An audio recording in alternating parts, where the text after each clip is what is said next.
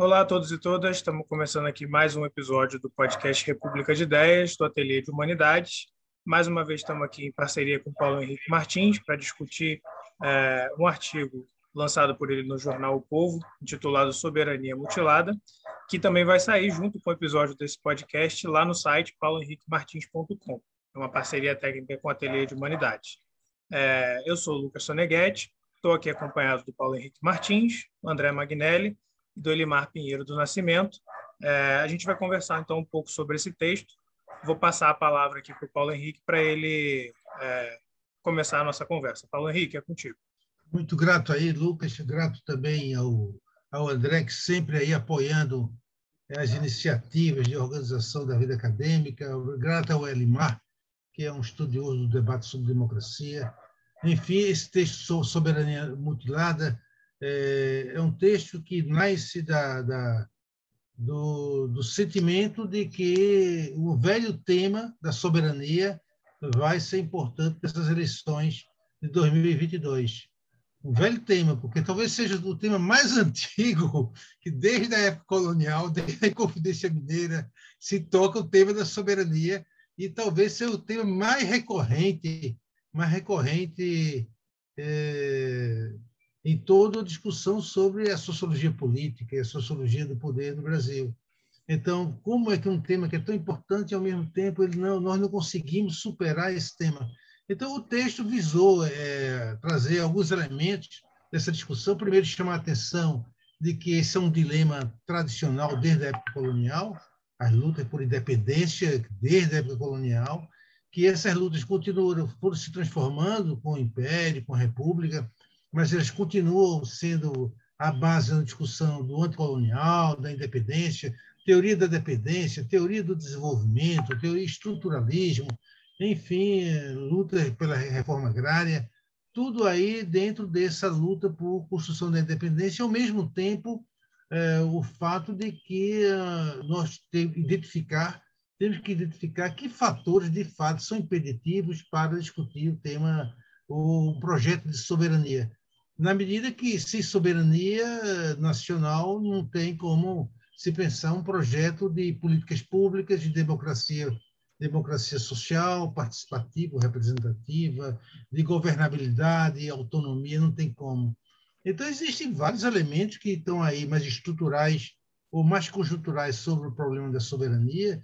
Eh, penso que chama atenção no texto sobre o lugar das elites, eh, digamos assim, que a esquerda, inclusive sobretudo o Partido Comunista Brasileiro, vocês sabem que ele falhou na ideia da formação da burguesia nacional, vocês sabem que isso é importante durante no, no pós do pós Segunda Guerra Mundial essa ideia da burguesia nacional. Claro que essa ideia da burguesia nacional não tem mais não tem mais grande sustentabilidade no momento presente mas tem independente da, da, do tema da burguesia nacional existe o tema de saber se existe possibilidade um projeto de país ou não para o Brasil ah, uma, uma alternativa é não ter um projeto de país é pensar por exemplo a questão de Porto Rico que é um departamento dos Estados Unidos mas eu me pergunto se, se é possível pensar um departamento, o um Brasil como um departamento norte-americano, como um país do, com, com o tamanho nosso. Penso que é mais fácil pensar um país mutilado, como chamamos a soberania mutilada, é o um país mutilado, que ele não consegue se firmar como um projeto de autonomia, que é um projeto de autonomia que vale quando a gente está falando de uma nação, estamos falando de uma organização, estamos falando de uma, uma empresa, de uma família teria que se trabalhar a questão da autonomia, ou seja, a capacidade do dirigente ou dos dirigentes de tomar decisões, organizar seus recursos para aplicar na sobrevivência da família ou da organização. Enfim, tem que ter esse espaço de autonomia decisória. E no caso brasileiro, nós vemos que esse problema é um problema recorrente, como se diz, nós não conseguimos estabelecer estabelecer uma, uma política de autonomização é, em termos de construção de um projeto de industrialização, de modernização social e econômica, é, atribui o diagnóstico, normalmente atribui-se, isso é uma coisa que nós podemos discutir aqui, atribui-se ao fato de que o golpe contra Dilma impediu de, que se continuasse uma política de industrialização e de desenvolvimento econômico social. Então, é, o, digamos assim, dentro da estratégia norte-americana de segurança, teria havido uma sabotagem do, do projeto que o PT estava implementando e que aí, então, entramos no processo de regressão. Essa é uma hipótese que é colocada, sobretudo, pela, pela esquerda e pelo PT, que eu acho que nós deveríamos aprofundar. Se não existem questões mais estruturais dessa instabilidade institucional e política do país, não é? ou não, então, assim. Os números dizem que em 1980 o Brasil era maior do que a China e agora nem Coreia, agora não é mais. Enfim, se perdeu o rumo da industrialização, da reforma agrária, das políticas sociais, e nós estamos numa situação de muita vulnerabilidade no tempo presente. Um dos, um dos problemas que é, é efetivo, que todos nós reconhecemos, é o problema que se, se sonhava muito que a globalização na década de 90 seria uma saída técnica importante do capitalismo para superar o dilema do terceiro mundo. Isso chama atenção no texto. E, de fato, houve muitos, muitos setores da esquerda compraram essa ideia do, do de que a, através da privatização e da globalização, haveria a chance de superar o, o atraso burocrático e político das elites dirigentes em linha geral. E que, de fato, isso não aconteceu. Então, enfim, para fechar essa rápida e inconclusa e, e de, de um pouco desorganizada apresentação inicial, o fato é que, no meu entender, esse tema da soberania nacional vai se impor nessas eleições de 2022 isso vai colocar um, coloca, digamos, grandes desafios eh, para os partidos de esquerda, coloca desafio para a burocracia modernizadora, coloca desafios para as Forças Armadas, que têm que tomar decisões sobre o que querem de fato fazer com relação à ideia de segurança territorial. Não é? Esse é um tema sobre modernização ideológica e modernização eh, estratégica das Forças Armadas, coloca um problema para as elites rurais coloca o problema para o agronegócio, para o sistema financeiro, que já está, nesse momento, inclusive, com embate com o Lula. Enfim, fechando a ideia de soberania nacional, eleições, e ao, o, o dirigente, o candidato a presidente da República, ele vai ter que se decidir se ele tem um projeto de país ou não tem um projeto de país. Muito obrigado, Paulo, por essa excelente, compreensiva é, é, introdução. Eu gostaria de colocar uma questão para a gente conversar aí a respeito, aproveitando a presença do Elimar, né, a respeito da relação entre esse projeto de nação e o status da democracia no Brasil, né, porque a gente teve, né, é acho que é difícil não não notar e difícil negar que a gente teve um certo é, uma certa guinada autoritária com o nosso governo é, e ao longo da história do Brasil, como bem o, o, Paulo coloca no artigo dele, esse é um problema recorrente desde o Brasil colonial até agora.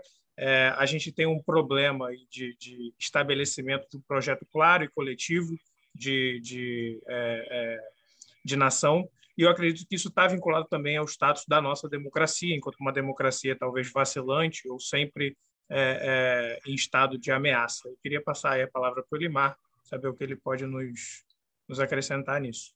É, a questão do projeto nacional é uma questão relativamente permanente, sabe? Ele vem em volta no meio intelectual. Inclusive, eu me lembro que existia um grupo armado nos anos 60 para 70, em que um grupo de intelectuais, um grupo armado, aqueles bem armados, assim, achava que tudo resolvia no tiro, mas havia um grupo de intelectuais que sempre dizia: pô, mas e o projeto nosso? E depois que a gente derrubar a ditadura, o que, que a gente vai fazer? E o, o, dirigente máximo lá começou a encher o saco com aquelas cobranças e aí alugou, arrumou uma, um aparelho, né, como se chamava na época, um apartamento, botou lá três daqueles caras viu reclamando, assim, vocês têm comida para uma semana para elaborar um projeto nacional, e depois acaba. E eu não quero mais saber dessa discussão, entendeu? Ou seja, é, projeto nacional é uma coisa que vai e volta, e eu, eu, eu acho que quando a gente fala de projeto nacional, a gente tem se perguntar se existe uma ausência do projeto nacional, se existe uma descontinuidade em projeto nacional, ou se existe uma pluralidade de projeto nacional. Veja, o Brasil, entre 1900 e 1980, foi um dos países que mais cresceu no mundo. No final dos anos 60, começo dos anos 70, os coreanos mandaram alguns especialistas aqui para entender como é que a gente crescia, entendeu? Porque nós éramos um pouco referência desse ponto de vista. Porque, na verdade, com Getúlio Vargas, nós criamos um projeto nacional dentro do país e que foi hegemônico durante algum tempo, né? que era o projeto né, desenvolvimentista, ou seja, nós precisamos cumprir o ciclo de industrialização, desde os bens de consumo não duráveis, que é o começo da industrialização nossa no começo do século XX, até as máquinas. Né? Então, e o, o, Brasil na América Latina foi o único país que conseguiu, de certa maneira, avançar mais no ciclo da industrialização. Então, nós tínhamos um projeto nacional e que os militares, de certa maneira, continuaram. Porque um projeto nacional ele independe de um presidente A, B ou C, porque, na verdade, é um, um movimento, e o, o, o Paulo cita no, no artigo dele, é, é uma ideia de, de emancipação que percorre, entendeu, diversos segmentos da sociedade. Ele utiliza a palavra maioria, eu não, não utilizaria. Por quê? Porque uma sociedade heterogênea como o Brasil, nunca você vai ter um projeto nacional com adesão da maioria. Isso é possível na, na Europa. Por quê? Porque as diferenças, as desigualdades internas são muito pequenas. Né? Quer dizer, você tem os países europeus, na sua esmagadora maioria, tem uma escolaridade em torno de 10 a 11 anos, entendeu? E nós aqui temos uma escolaridade que não chega a 8, né? ou está chegando a 8. Então, tem uma, uma, uma desigualdade muito grande. Né? Países de classe média e países com uma elite pequenininha e uma massa de analfabeto disfuncionais. É um país muito diferenciado. Mas eu acho que nós tivemos, e aí perdemos o rumo com a queda dos militares, nós não conseguimos, nós entramos no período que o Gramsci chamaria né, de crise de hegemonia e nós não conseguimos redefinir né, esse, esse projeto. O FHC fez um esforço nesse sentido, mas não conseguiu né, a, a, adesão da intelectualidade, dos setores de classe média, de maneira muito forte. Em um certo momento, uma adesão depois se perdeu. Então, a gente não tem é, é, um projeto nacional como tivemos nos anos 30, 80, mas eu acho que nós não temos uma ausência. Eu acho que nós temos uma diversidade de projetos. Eu pego, por exemplo, o caso da Amazônia, que eu, que eu trabalho um pouco mais. Né? E na Amazônia eu tenho pelo menos dois ou três projetos em disputa. Né? Eu tenho um projeto claro para a Amazônia. A Amazônia é espaço de ocupação e fornecimento de insumos para a riqueza nacional. Então, é um projeto que diz: aonde tem índio em cima de minério, tira o índio para a gente explorar o minério. Entendeu? Aonde tem terra com condições de a gente colocar só jogado, a gente faz isso. Se tem árvore que pode ser vendida, madeira que pode ser vendida, tiramos. Então, é um projeto absolutamente irracional, é, é antiambiental, é, é, inclusive do ponto de vista econômico, já defasado em termos mundiais. Mas é o que domina na, na Amazônia. Mas é um projeto, claro, ele percorre um segmento largo entendeu, das elites econômicas. E eu tenho outro projeto, que é o projeto ambientalista, o projeto da bioeconomia, do extrativismo, entendeu? De fazer a floresta em pé é, é, render mais do que derrubada, etc, etc. Então, eu tenho disputas de projeto dentro desse país, é um pouco a minha ideia. Acho que nós temos disputas. Agora, esse, esse projeto de, de, de país, ele, ele, nessa disputa, quem tem sido vencedor até agora tem sido a parte mais é, imediatista né, do, do, do, do empresariado e é, é, e ela tem sido vencedora. O Bolsonaro é a expressão disso. Eu não acho que Dilma tinha nenhum projeto nesse sentido, de que o, o, o impeachment sobre ela derrubou um projeto. Eu não acho nada disso. Eu acho que, que, que o, o, PT não tinha um projeto de nação, ele tinha um projeto de poder, que é diferente. Não tinha um projeto de nação, entendeu? E, a, e a, as, os movimentos que ela faz de um lado e do outro mostram claramente isso. A famosa nova matriz econômica é um desastre, de todos os pontos de vista, né? mas o, o, PT nunca reconheceu esse fato. Então, nós não tivemos, infelizmente, com o Partido dos Trabalhadores, era oportunidade de ter um projeto nacional realmente envergadura, não tivemos. Por quê? Porque tem uma. A, a, a, parte da esquerda brasileira é, é tomado por um saudosismo, por uma visão do passado, por uma incompreensão do presente muito forte, entendeu? Os caras não entendem o que é uma, uma, uma economia criativa, entendeu? Eles não entendem o que é as mudanças tecnológicas, seus impactos e tal. Não entendem, simplesmente não entendem, entendeu? Eles funcionam com categorias e com, com elementos que são absolutamente envelhecidos, ou seja, acabou, entendeu? A sociedade organizada a partir do princípio do conflito capital-trabalho. Nós temos hoje uma profusão de conflitos que, de certa maneira, rege a nossa sociedade. Não consegue aprender é, é, o que é essa dinâmica nova. Então, o, o, a questão da, do projeto nacional eu vejo um pouquinho diferente de como vê o, o nosso amigo o Paulo Henrique, em geral, muito lúcido sobre todas essas questões. Mas eu acho que tem aí alguma coisa que a gente precisaria aprofundar. A outra coisa é, é, o seguinte: nós, porque a gente muitas vezes gosta de raciocinar com clichês, sabe? com coisas que ajudam, facilitam o nosso raciocínio. Grande parte das coisas que a gente fala sobre o mundo não concerne o mundo, concerne o mundo ocidental em degenerescência. Veja bem, se você for discutir com os chineses pós-desenvolvimento, eles vão rir da sua cara. Né? Como diz um amigo meu chinês que fala brasileiro, conhece bem o Brasil, se ele mais tu está falando para mim é chinês, entendeu? Como vocês dizem no Brasil, não entendo nada dessa história de pós-desenvolvimento, porque é outra dinâmica, entendeu? Nós temos outra dinâmica. Veja bem, nós temos umas ideias que nós trazemos para cá que nós temos que livrar dela. Por exemplo, o desenvolvimento do capitalismo impede o terceiro mundo de emancipação. Não é verdade. Entendeu? A China se emancipou saindo de um, de um subdesenvolvimento muito maior do que nós. Há 40 anos atrás, a China era um país pobre.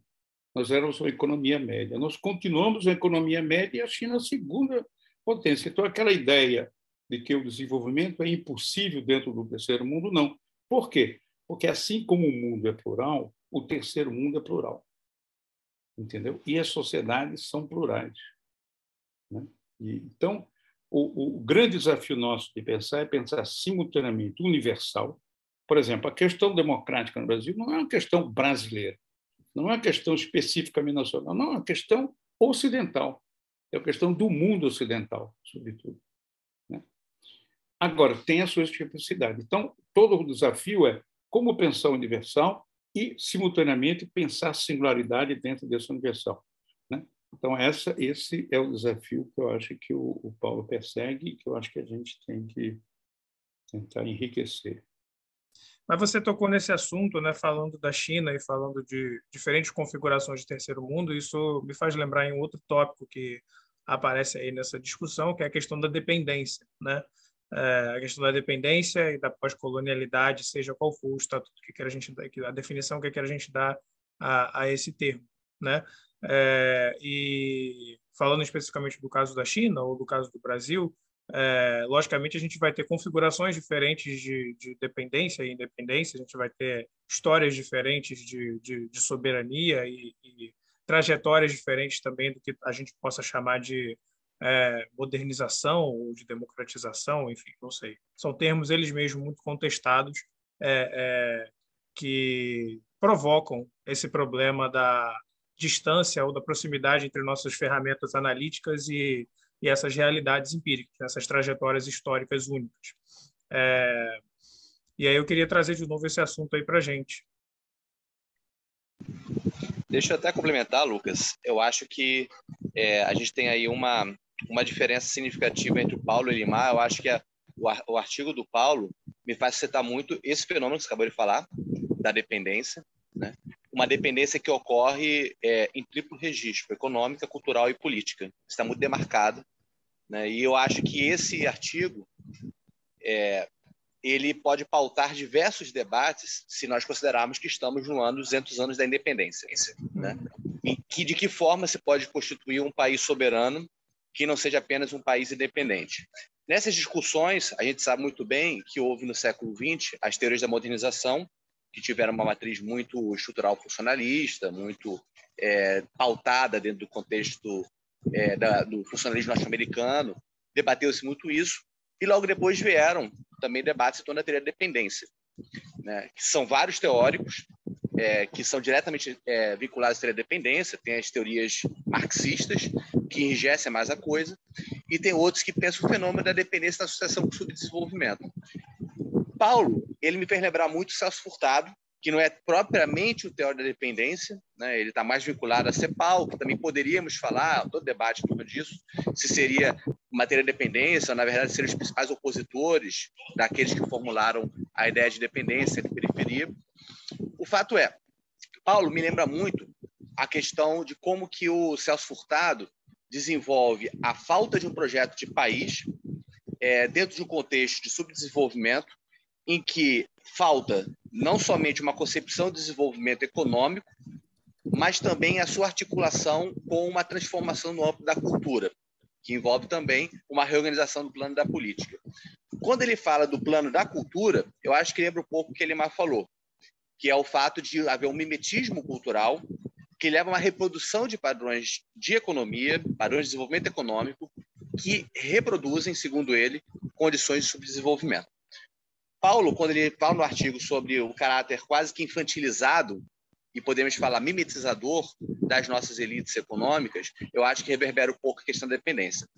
O Elimar, ele me parece estar se distanciando bastante dessa concepção matéria de dependência, pelo menos de uma forma muito rígida, da oposição centro-periferia, e pensando na multiplicidade também de caminhos de desenvolvimento que é, saiam da perspectiva somente do terceiro mundismo homogêneo, compacto, e pense a possibilidade é, de desenvolvimentos, de projetos de país que saia do ciclo de reprodução do subdesenvolvimento. Para voltar a palavra para o Paulo, eu queria provocar um pouco essa questão, então, de até que ponto a gente tem no problema da soberania mutilada, da soberania, do problema da soberania nosso, a gente tem um fenômeno que não é tanto do ponto de vista da periferia de um sistema capitalista, no sentido do sistema econômico, mas tem um problema que eu acho que Paulo está anunciando aí, Elimar também, e é nisso que eles convergem, um problema que é no âmbito da política e da cultura. Né? Que atores são esses que podem ser porta-vozes de um processo de desenvolvimento e de que forma pode se produzir de repente, padrões culturais que levam à atrofia de um projeto de país. Ou a um projeto de país, como ele fala muito bem no projeto, no primeiro projeto da Amazônia, que tende a ser predador, mutilador, é, é, insustentável, é, muito associado à adaptação a um modelo agrário exportador, a um modelo é, primário brasileiro. Até que ponto, então, a gente, para retomar a questão de uma soberania não mutilada, é necessário pensar o fenômeno da mudança no, da cultura e todas as formas de colonização também cultural que se tem, não somente no âmbito das elites, mas também no âmbito da indústria cultural. Né? E, em segundo lugar, é, que tipo de vias políticas são possíveis para reverter um quadro que é esse que o Paulo está falando, uma soberania que volta e meia se, é, está mutilado e retorna a ser mutilada. Valeu.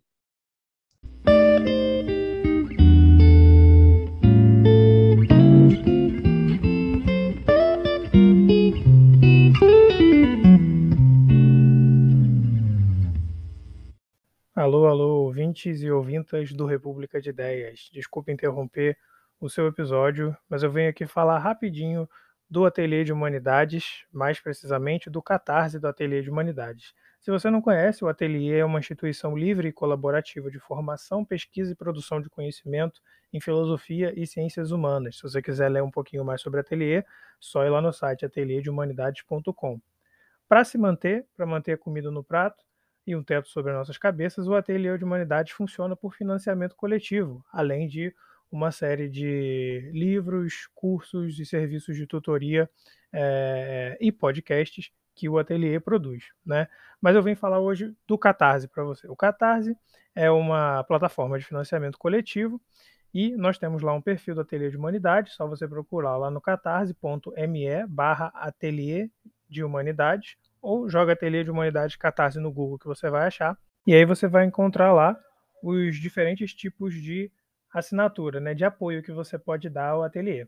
Primeiro nível, livre apoiador, é, dando R$ reais ou mais por mês, você recebe o quê? Você recebe gratuitamente em primeira mão tanto as publicações audiovisuais e escritas do ateliê, exceto e-books e livros físicos, e também nossos vídeos e podcasts. Esse é o nível mais básico. Você tem R$ reais para dar por mês é, ou mais, é, você pode assinar o nível livre apoiador.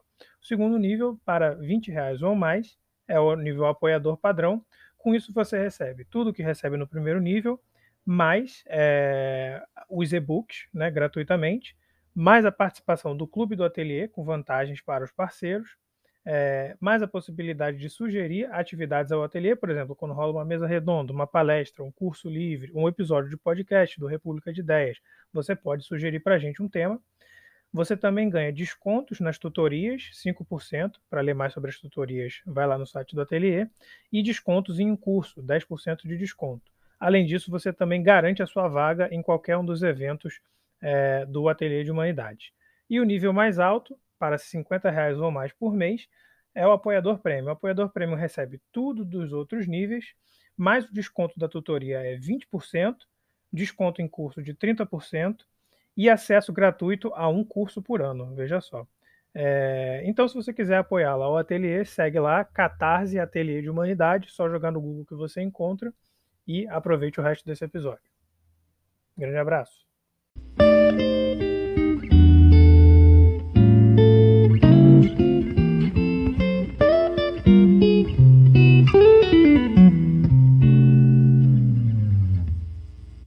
Penso que todos nós estamos de acordo que a questão da soberania nacional ou de um projeto de país é a questão central, mas talvez tenha a resposta é mais complexa do que simplesmente o consenso nos permite supor.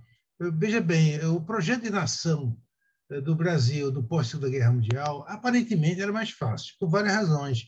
Tinha uma burocracia modernizadora bastante competente, né? O Celso, todo o pessoal da do ISEB, tinha a Escola Superior de Guerra também tinha um corpo de militares competentes se modernizando, apesar de serem conservadores, mas eles tinham, eram militares que tinham uma, uma ideia de, de, de, planejamento, tinham essa preocupação, de, eles discutiam a escola de elite de alto nível, né? que o, o Roberto Campos ia muito lá né, da escola de história de guerra, discutir, orientar os, os, os, militares sobre a modernização do Estado, modernização fiscal, etc., Banco do Brasil, Banco de Desenvolvimento. Havia uma, apesar da, da, de ser uma modernização conservadora, mas tínhamos uma elite que, de uma certa forma, estava aberta a um projeto de modernização nacional. É, quando, hoje, minha impressão é que nós não temos isso. Né?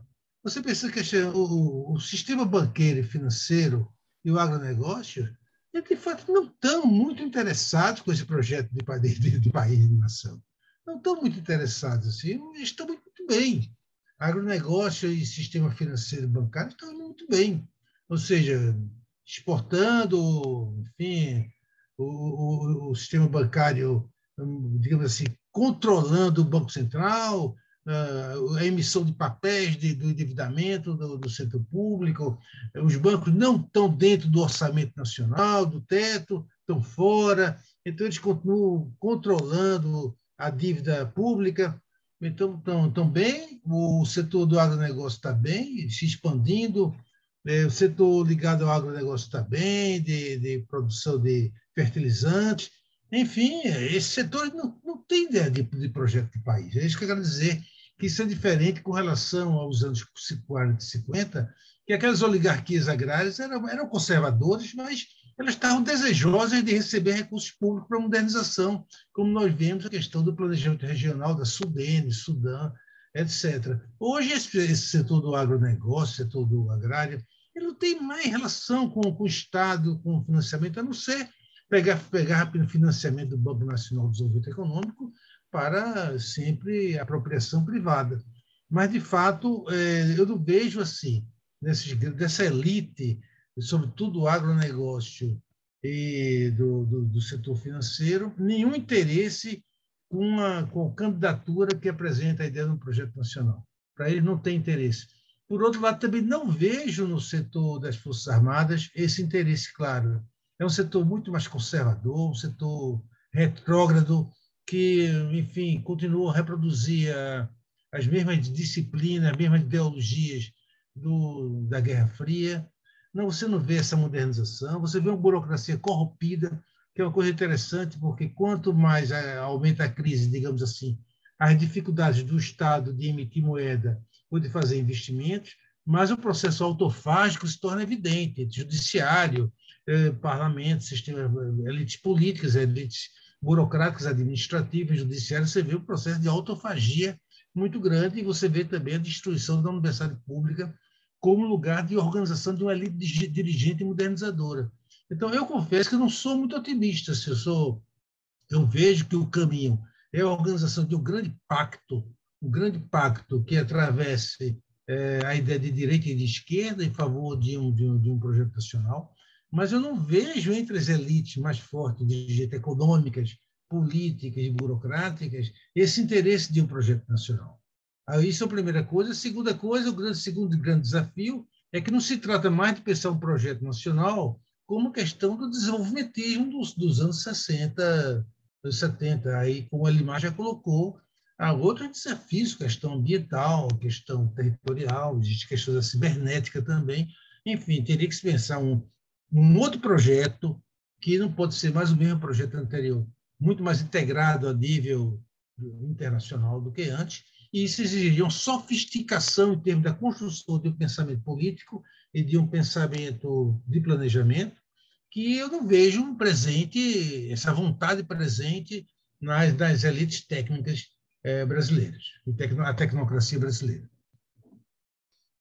É, a gente toca aí numa, numa questão, né? É, me parece que quando você fala de projeto nacional, Paulo, é, é parece que está implícito essa ideia da soberania nacional enquanto projeto modernizador, né? Mas é, é, acho que o ponto que o Elimar traz é um ponto válido a respeito de diferentes projetos de nação, né? Porque é, uma entonação desse do último governo, do governo Bolsonaro, era definitivamente ufanista e nacionalista, né? É, é, resgatando inclusive uma memória é, não muito distante na, na, na, história política brasileira é, é, de governos autoritários nacionalistas a seu modo, né? então a ideia de nação mesmo é muito evocada nesses projetos nacionais mais conservadores, né? é, os projetos das elites, é, é, digamos assim, militares e financeiras que apoiaram a eleição do Bolsonaro é, é, também fazem uso da ideia de nação, né? também mobilizam a ideia de nação. Levantei essa bola aí e já vou passar a palavra para o Limar, que está tá me chamando. Pode falar, Limar. Lembra de tirar o microfone do, do... A gente pensar o que está se passando, o que é que está se transformando, as dinâmicas econômicas, culturais, a gente tem que fazer alguns procedimentos. O primeiro, a gente tem que parar de idealizar o passado. Sabe? Eu acho que a gente faz uma idealização do passado né, que não existiu. Né? Por exemplo, JK. A JK, nação inteira, né, com o projeto da, da, da Brasília, etc. O JK foi o, o presidente da República que mais sofreu tentativas de golpe de Estado naquela época, entendeu? Ou seja, tinha uma contestação, uma contestação muito grande. Então, uma coisa é essa. É, é, a segunda é parar de pensar no singular. Veja, quando eu digo elite, primeiro não existe elite, existe elites. Estamos todos de acordo com isso. Mas mesmo quando eu pego a elite econômica, ela é múltipla, entendeu?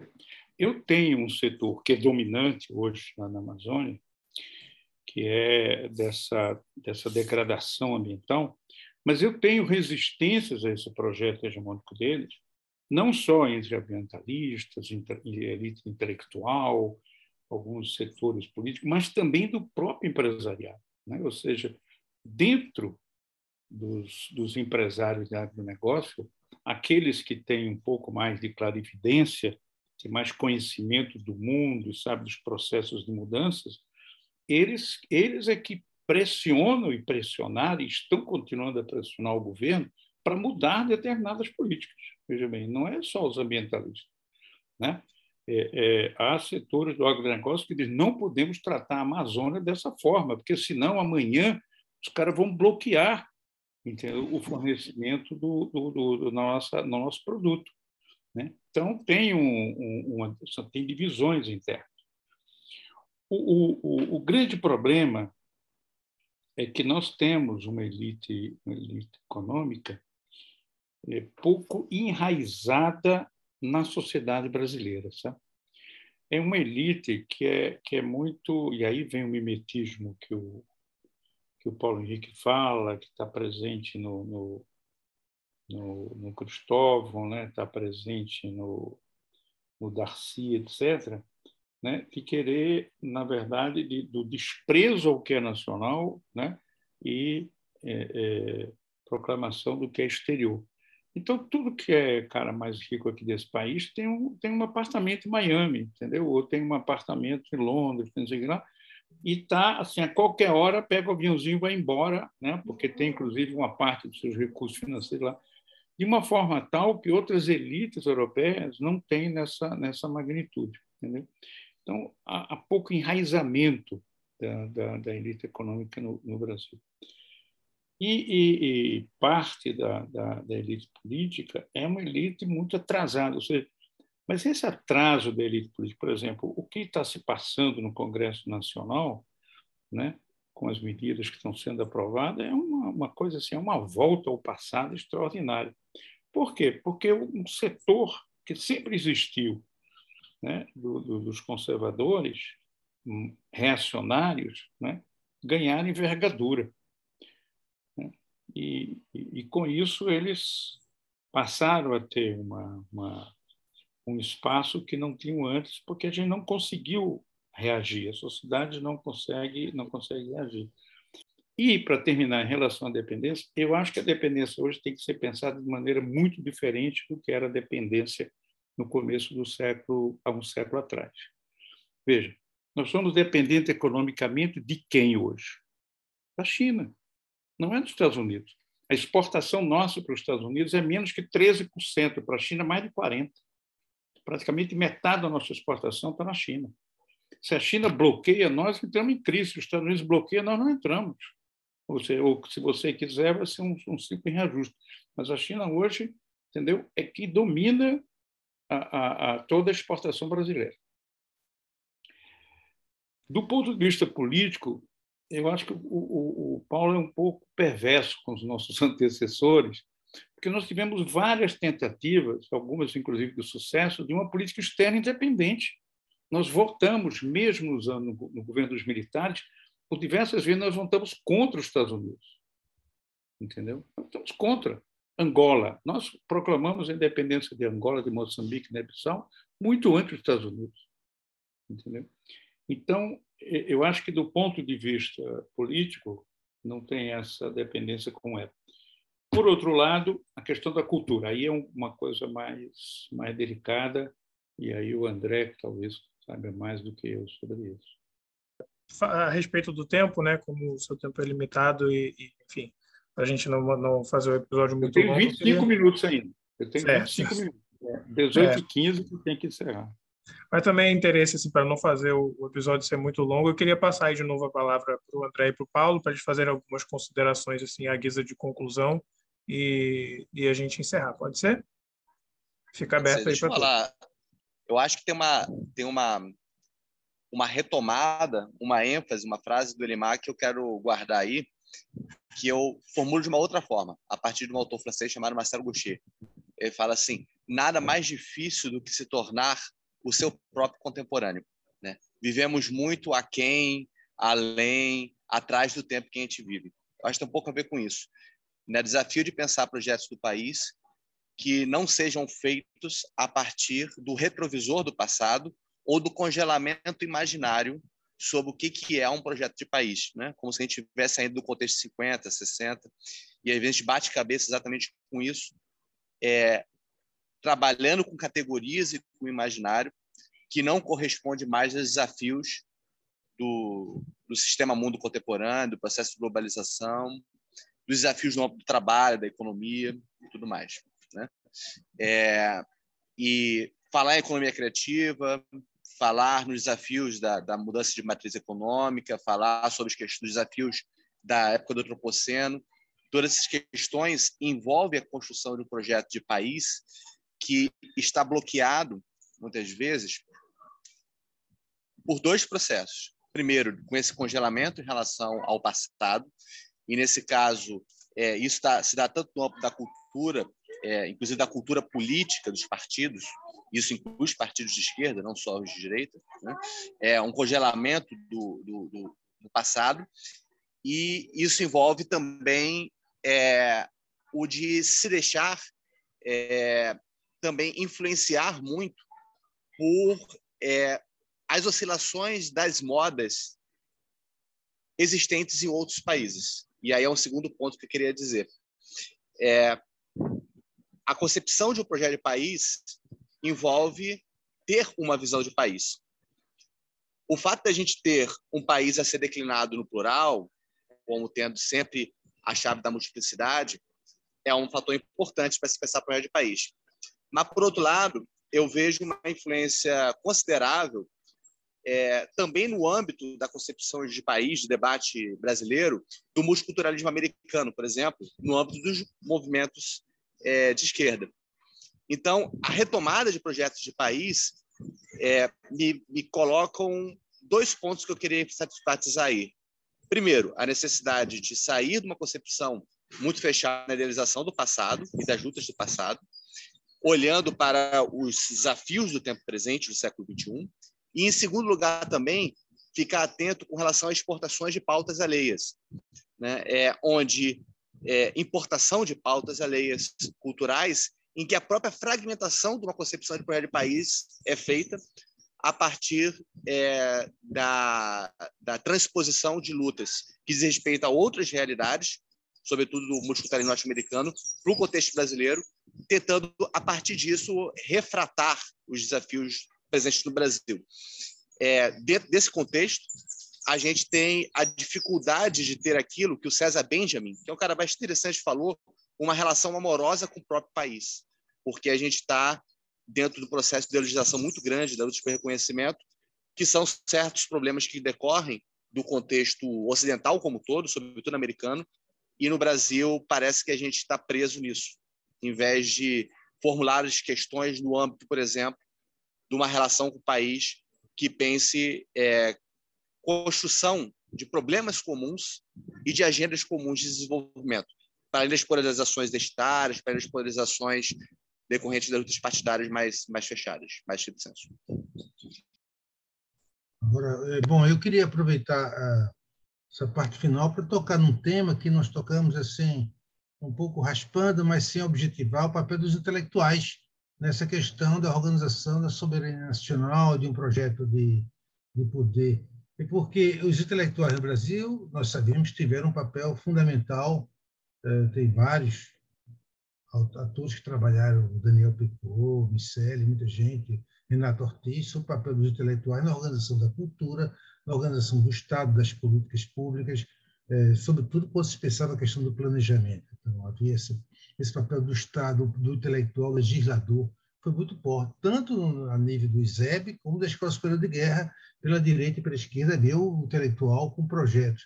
É, nós não vemos isso claramente nesse momento.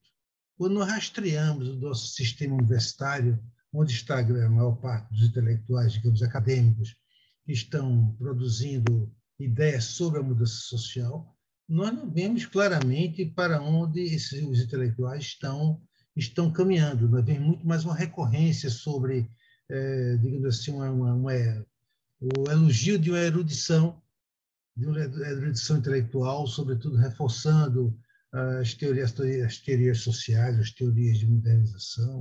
O domínio continua o domínio dos economistas sobre a organização um, de um pensamento da prática, e, de fato, eu vejo assim que, nessa perspectiva, na atualidade, os intelectuais têm, têm, em geral, têm um menor engajamento com relação à organização da ideia de nação. É um debate que está sendo retomado recentemente, aí o André tem até uma grande contribuição, a ajuda que ele está dando à Biblioteca Latino-Americana da Ribeiro, onde nós vemos uma retomada de uma discussão sobre a ideia de, de Brasil, de América Latina, de nação, mas, em geral, no, no debate intelectual acadêmico, ele está muito fragmentado, no meu entender. E isso é preocupante, porque, de certa forma, é, esse debate tem que ser aquecido na academia. Era só isso que eu queria registrar, que não tinha sido enfatizado é, de uma forma mais objetiva e que eu acho importante deixar registrado nesse podcast. Muito obrigado, Paulo. Queria agradecer ao Elimar pela presença, agradecer também a você, Paulo, e ao André pelas contribuições generosas. É, a gente vai encerrando por aqui, então, é, e nos vemos na próxima. Grande abraço.